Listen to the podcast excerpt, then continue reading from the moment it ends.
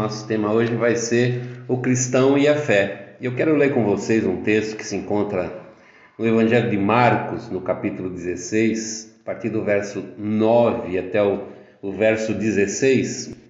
Jesus ressuscitou no domingo bem cedo e apareceu primeiro a Maria Madalena, de quem havia expulsado sete demônios. Ela foi contar isso aos companheiros de Jesus, pois eles estavam tristes e chorando. Quando a ouviram dizer que Jesus estava vivo e que tinha aparecido a ela, eles não acreditaram. Depois disso, Jesus se apresentou com outra aparência a dois discípulos que iam caminhando para o campo. Eles voltaram e foram contar isso aos outros discípulos, e esses não acreditaram no que os dois disseram. Por último, Jesus apareceu aos onze discípulos enquanto eles estavam à mesa comendo. Ele os repreendeu por não terem fé, por teimarem em não acreditar no que havia contado os que o tinham visto ressuscitado. Então ele disse: Vão pelo mundo inteiro e anunciem o evangelho a todas as pessoas. Quem crê e for batizado será salvo, mas quem não crê será condenado. Vamos orar nessa hora pedindo a Deus que nos abençoe através dessa dessa mensagem, dessa meditação, que Ele possa falar profundamente ao nosso coração, que a gente saia nessa noite da presença do Senhor diferente. Então, vamos orar. Pai, em nome de Jesus, nós queremos agradecer e louvar o Teu nome por tudo que fizeste por nós na cruz do Calvário, pela graça que nos alcançou. E agora nós queremos, ó Deus, através dessa palavra, dessa mensagem, aguçar o nosso, o nosso coração, o nosso entendimento também a respeito da Tua vontade nós queremos realmente andar por esse mundo como discípulos, proclamando e distribuindo, Senhor, teu amor e a tua graça a todos aqueles que nós encontrarmos pelo caminho. Essa noite, Senhor, tu nos ajude através do Espírito Santo a absorver, Senhor, essa mensagem, que ela produza frutos na nossa vida e transforme a nossa vida naquilo que tu desejas, Senhor, para a honra e glória do teu nome, Senhor. Nós oramos em nome de Jesus Cristo. Amém. E amém. Uma dúvida, né? A gente conhece um pouco a palavra de Deus, ou, ou que conheça a palavra de Deus, por mínimo que seja, a gente percebe rapidamente que a fé é uma coisa muito importante na palavra, é uma parte importantíssima, integrante da mensagem da Bíblia. Existem várias passagens, vários textos que falam sobre isso, que mostram essa realidade da fé. Nós aprendemos lá em Hebreus, no capítulo 11, que sem fé ninguém pode agradar primeira coisa que nos leva até Deus, que faz, nos coloca na presença de Deus, é nossa fé. É nós cremos, acreditarmos na mensagem dessa palavra, na mensagem da Bíblia, a própria revelação de Deus, ele se revelando aos homens. O que Deus quer mostrar dele mesmo para nós está escrito na, na Bíblia, na mensagem bíblica. Se nós queremos nos aproximar de Deus, nós precisamos é colocar em prática essa fé e se aproximar através do conhecimento da palavra. Existe outro texto também que é muito interessante que diz que é a fé que move a mão de Deus em relação ao, ao ser humano, ao homem. Marcos 9 diz assim que tudo é possível para quem tem fé. Muitas vezes nós pensamos que o que, que move a mão de Deus é a compaixão, é a dó. Nós nos colocamos nessa posição muitas vezes de pessoas carentes desse cuidado, dessa graça de Deus. Mas se nós não tivermos fé, isso para nada serve na nossa vida. Quando nós nos prostramos diante de Deus com fé no nosso coração, as coisas de Deus começam a acontecer na nossa vida. Por mais impossíveis que nos pareçam, a gente começa realmente a, a vivenciar experiências de fé que vão desde a nossa salvação, de nós recebemos a salvação de Cristo e colocar isso como a, coisa principal, mais importante da nossa vida.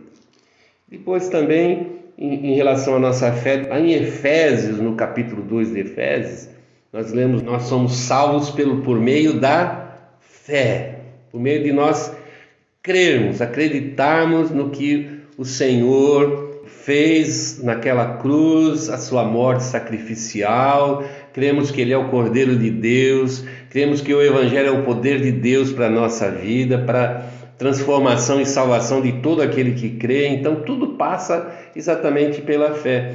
Mas quando nós focamos na vida de Jesus, o tempo que ele passou por esse mundo aqui, os três anos e poucos do, do seu ministério, nós o vemos sempre cercado por incredulidade. O prólogo de, do Evangelho de João diz que ele veio para os seus, ele veio para os judeus, veio para o seu povo, porque essa era a proposta de Deus lá no Antigo Testamento: enviar o Messias para o seu povo. Mas a palavra diz ali, o João diz que ele, ele foi rejeitado. E por ter sido rejeitado, ele, ele foi oferecido a quem cresce. Ele, a obra dele foi estendida a nós, que não éramos judeus, que não tínhamos nenhum conhecimento de Deus ou da sua vontade. Nós fomos alcançados pela graça e misericórdia de Deus. Mas os judeus que era o, o, foco inicial da proposta de, de, Deus, e nós vemos que todo o ministério de Jesus Cristo foi feito dentro de Israel. A pregação dele é para os judeus. Ele exigiu que os seus discípulos permanecessem dentro desses limites. A palavra de Deus naquele momento era somente para os judeus. Era assim que Deus é, tinha proposto a vinda do Messias a esse mundo. Mas a palavra diz que ele não achou na vida e no coração dos, dos judeus fé. Eles não creram em Jesus. E não somente não creram, como o rejeitaram. E não somente o rejeitaram, como também o crucificaram. Levaram Cristo para a cruz. Isso mostra que no meio daquele povo, eu com raríssimas exceções, pessoas que haviam crido em Jesus. A falta de fé era constante. Todos os contatos que Jesus tinha com os judeus mostravam na, nessas conversas, nas afirmações daqueles homens que o procuravam, nas suas perguntas, uma profunda falta de fé. Mesmo dentro da família de Jesus, e o Evangelho de Marcos, no seu capítulo 3, logo no começo do ministério de Jesus, narra que a, a sua família, logo que Jesus começou a manifestar o seu ministério, achava que Jesus estava meio maluco, meio doido. E fizeram menção até de interferir, achando que ele estava fora de si. Até muito próximo da sua morte, Jesus encontrou falta de fé também dentro da sua família.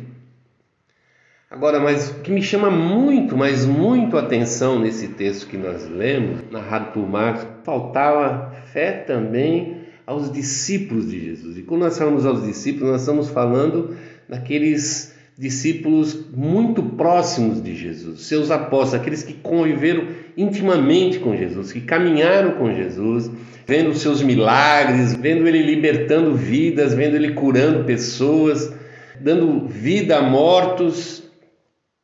E ainda assim o texto deixa muito claro que havia falta de fé naqueles discípulos, e a morte de Jesus naquele momento para eles era o, o final eles tinham interpretado aquela situação da morte de Cristo na cruz como o término da mensagem da obra de Jesus Cristo aqui na terra.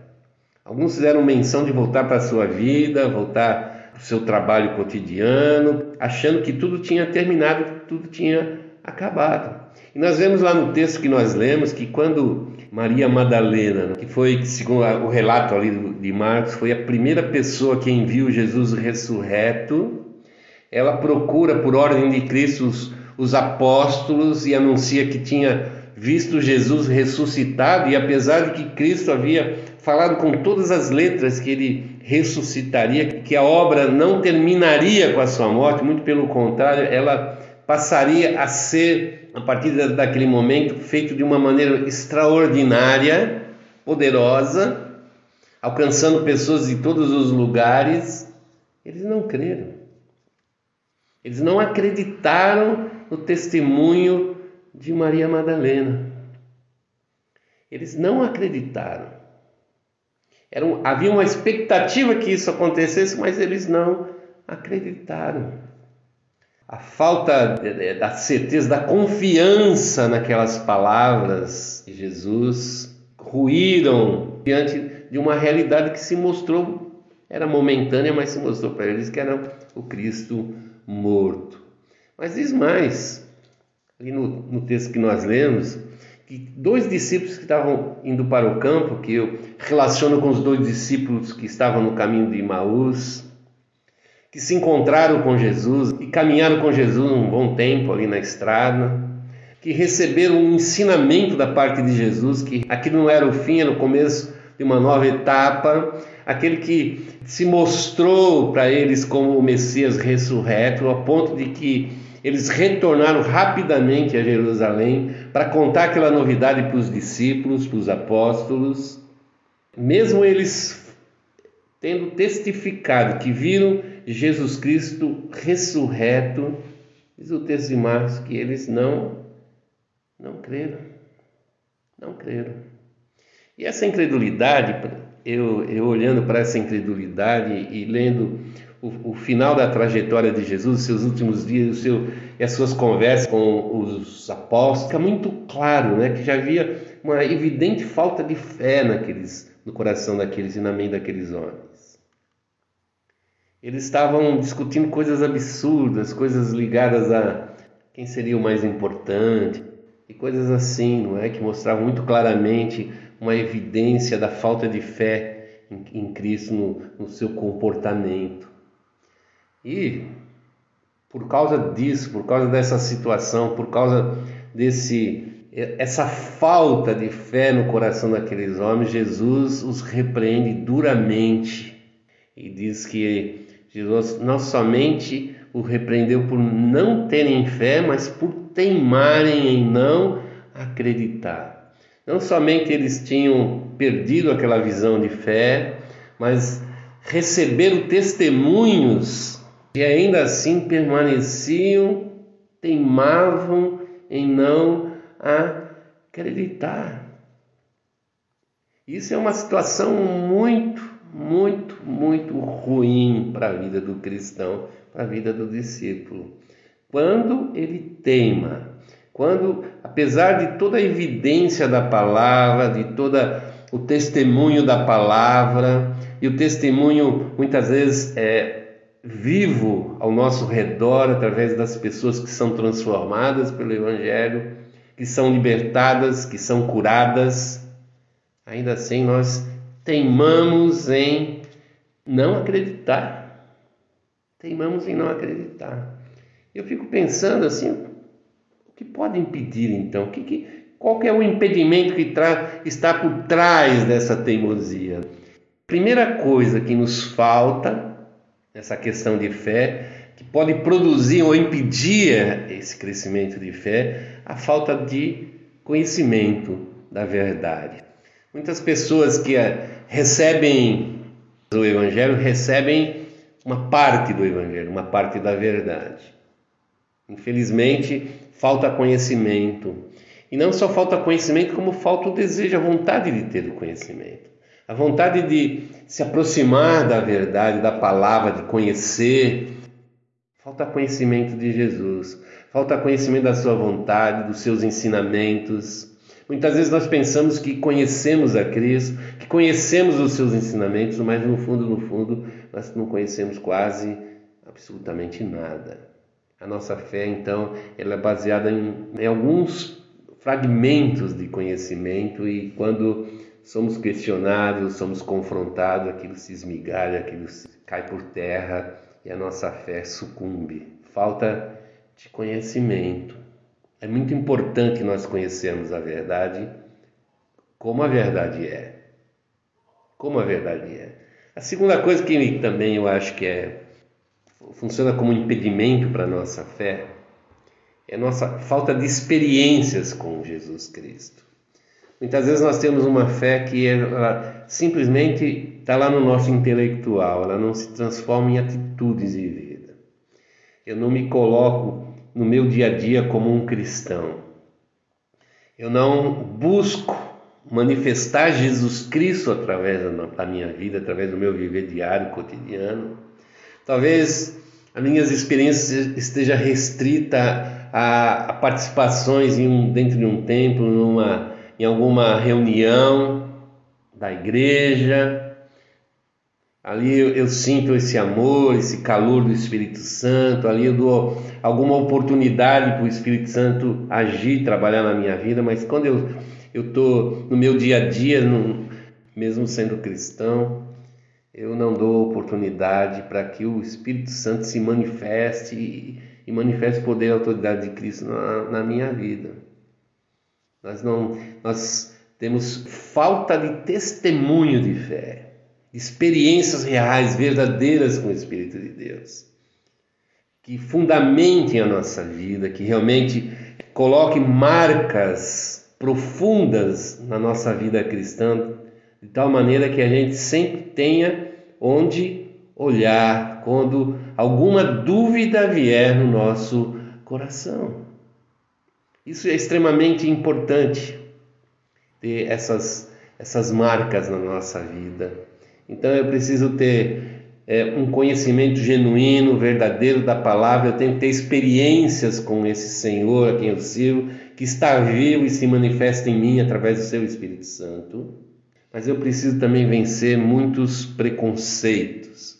E o que, que eu chamo de preconceito? Aquilo que a gente já tem como, como uma realidade, uma verdade sobre Cristo e sobre a obra de Jesus lá na minha mente, alguma coisa que já foi plantado lá, foi colocado lá pelas minhas experiências desde criança, no conhecimento que eu fui adquirindo dentro da vivência da minha família, nas minhas experiências de vida, alguma coisa que eu escutei aqui a colar, e aquilo vai criando alguns é, conceitos já que, que fazem parte de mim, e quando a palavra de Deus vem entra na minha vida encontra resistências nesses preconceitos.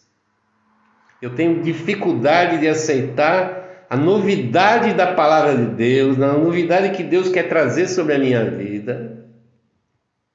Eu tenho dificuldade de me submeter até mesmo à palavra de Deus, à vontade de Deus. Eu teimo em achar que tem que ser da maneira que eu crie da maneira que eu acho que é certo, da maneira que de repente eu desejaria muito profundamente que fosse a verdade, porque é a minha verdade, mas a verdade de Deus ela é absoluta, ela é acima de qualquer outra verdade. Eu preciso dar espaço, tirar esses conceitos, esses preconceitos da minha vida e colocar os conceitos verdadeiros, as propostas verdadeiras da palavra de Deus no, meu, nesse, no lugar preconceitos que eu já trazia comigo. A palavra de Deus diz que tudo tem que ser novo. Novo, mente nova, coração novo. E a verdade é que esse novo todo dia se renova. O apóstolo Paulo diz, diz o seguinte: diz assim, que apesar do nosso corpo todo dia ficar mais velho, isso é uma verdade, todo dia também ele diz que o nosso espírito se renova, o nosso, a nossa vida espiritual se renova. É tudo dia novo.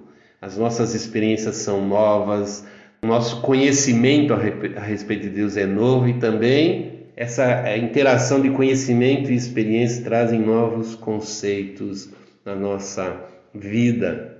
E isso vai modelando a nossa vida, vai transformando a nossa vida, vai colocando a nossa vida num, num crescimento, num um amadurecimento espiritual. Então, eu preciso ter conhecimento, eu preciso ter experiências com Deus, eu preciso vencer o meu preconceito. Mas tem uma outra coisa também que impede muitas vezes a fé entrar na nossa vida, no nosso coração. São as minhas expectativas a respeito da própria vida. É o que eu espero desse mundo, o que eu espero da minha vida. Muitas vezes é, eu coloco essas expectativas do que Deus possa fazer na minha vida, como Deus possa agir na minha vida, pela perspectiva do meu sucesso, pela perspectiva de é, me desenvolver, ser, ser um, alguém reconhecido, alguém que tenha sucesso financeiro também, que é o que se busca. Então eu acho que a vontade de Deus e o bom de Deus para mim é aquilo que eu acho que seja bom para mim. Aquilo que eu já tracei, que eu já tenho como objetivo de vida. Eu, eu só vou achar que Deus é bom para mim se Ele cumprir aquela lista de é, objetivos que eu imagino que seriam melhor para a minha vida.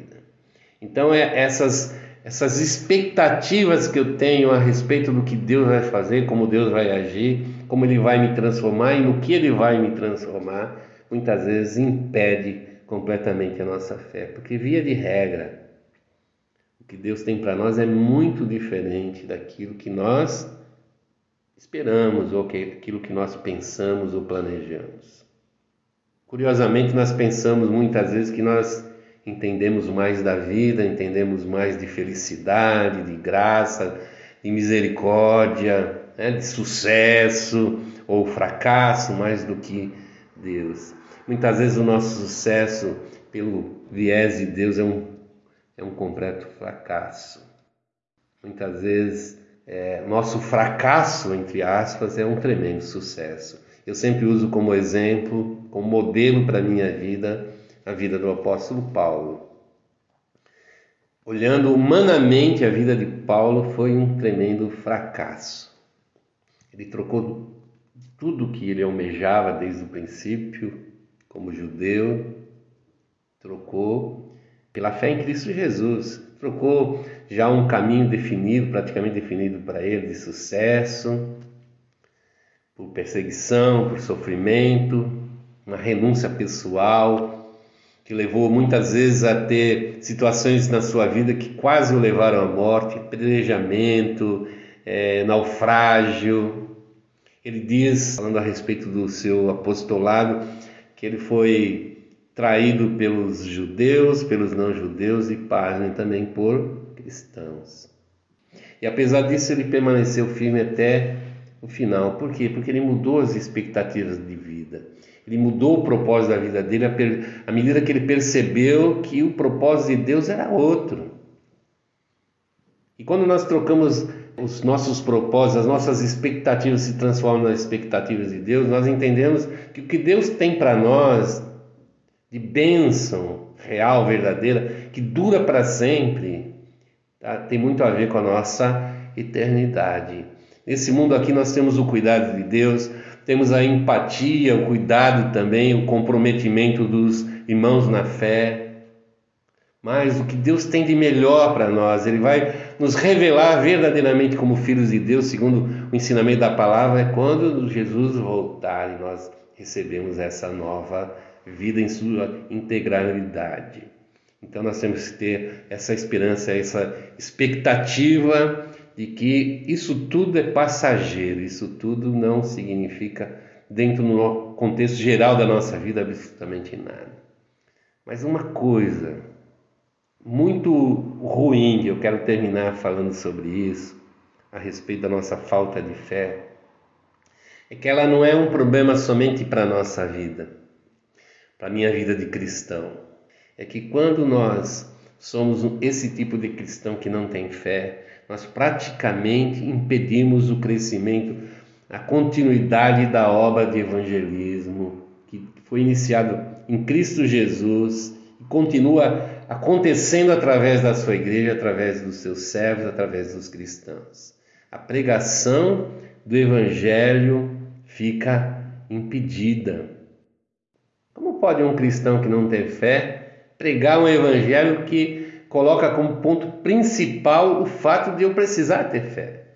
Ainda nesse texto que nós lemos no início da nossa meditação, no versículo 15, Jesus diz assim para os seus discípulos, depois da bronca de, de que ele deu, a repreensão que ele deu pela falta de fé, ele disse para os seus discípulos: vão pelo mundo inteiro e anunciem o evangelho a todas as pessoas.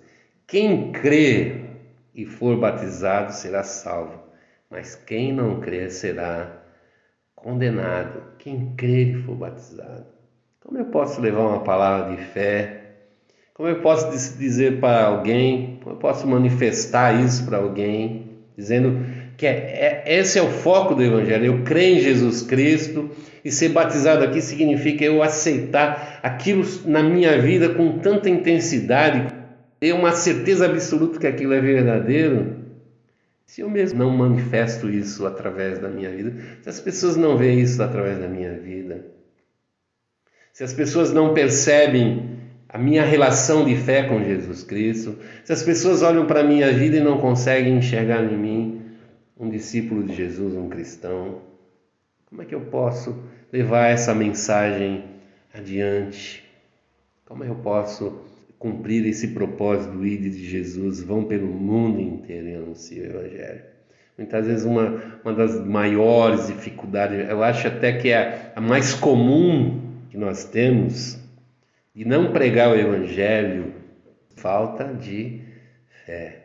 Porque se nós crescemos no Evangelho como deveríamos crer, nós íamos, íamos fazer dessa mensagem a coisa mais importante da nossa vida.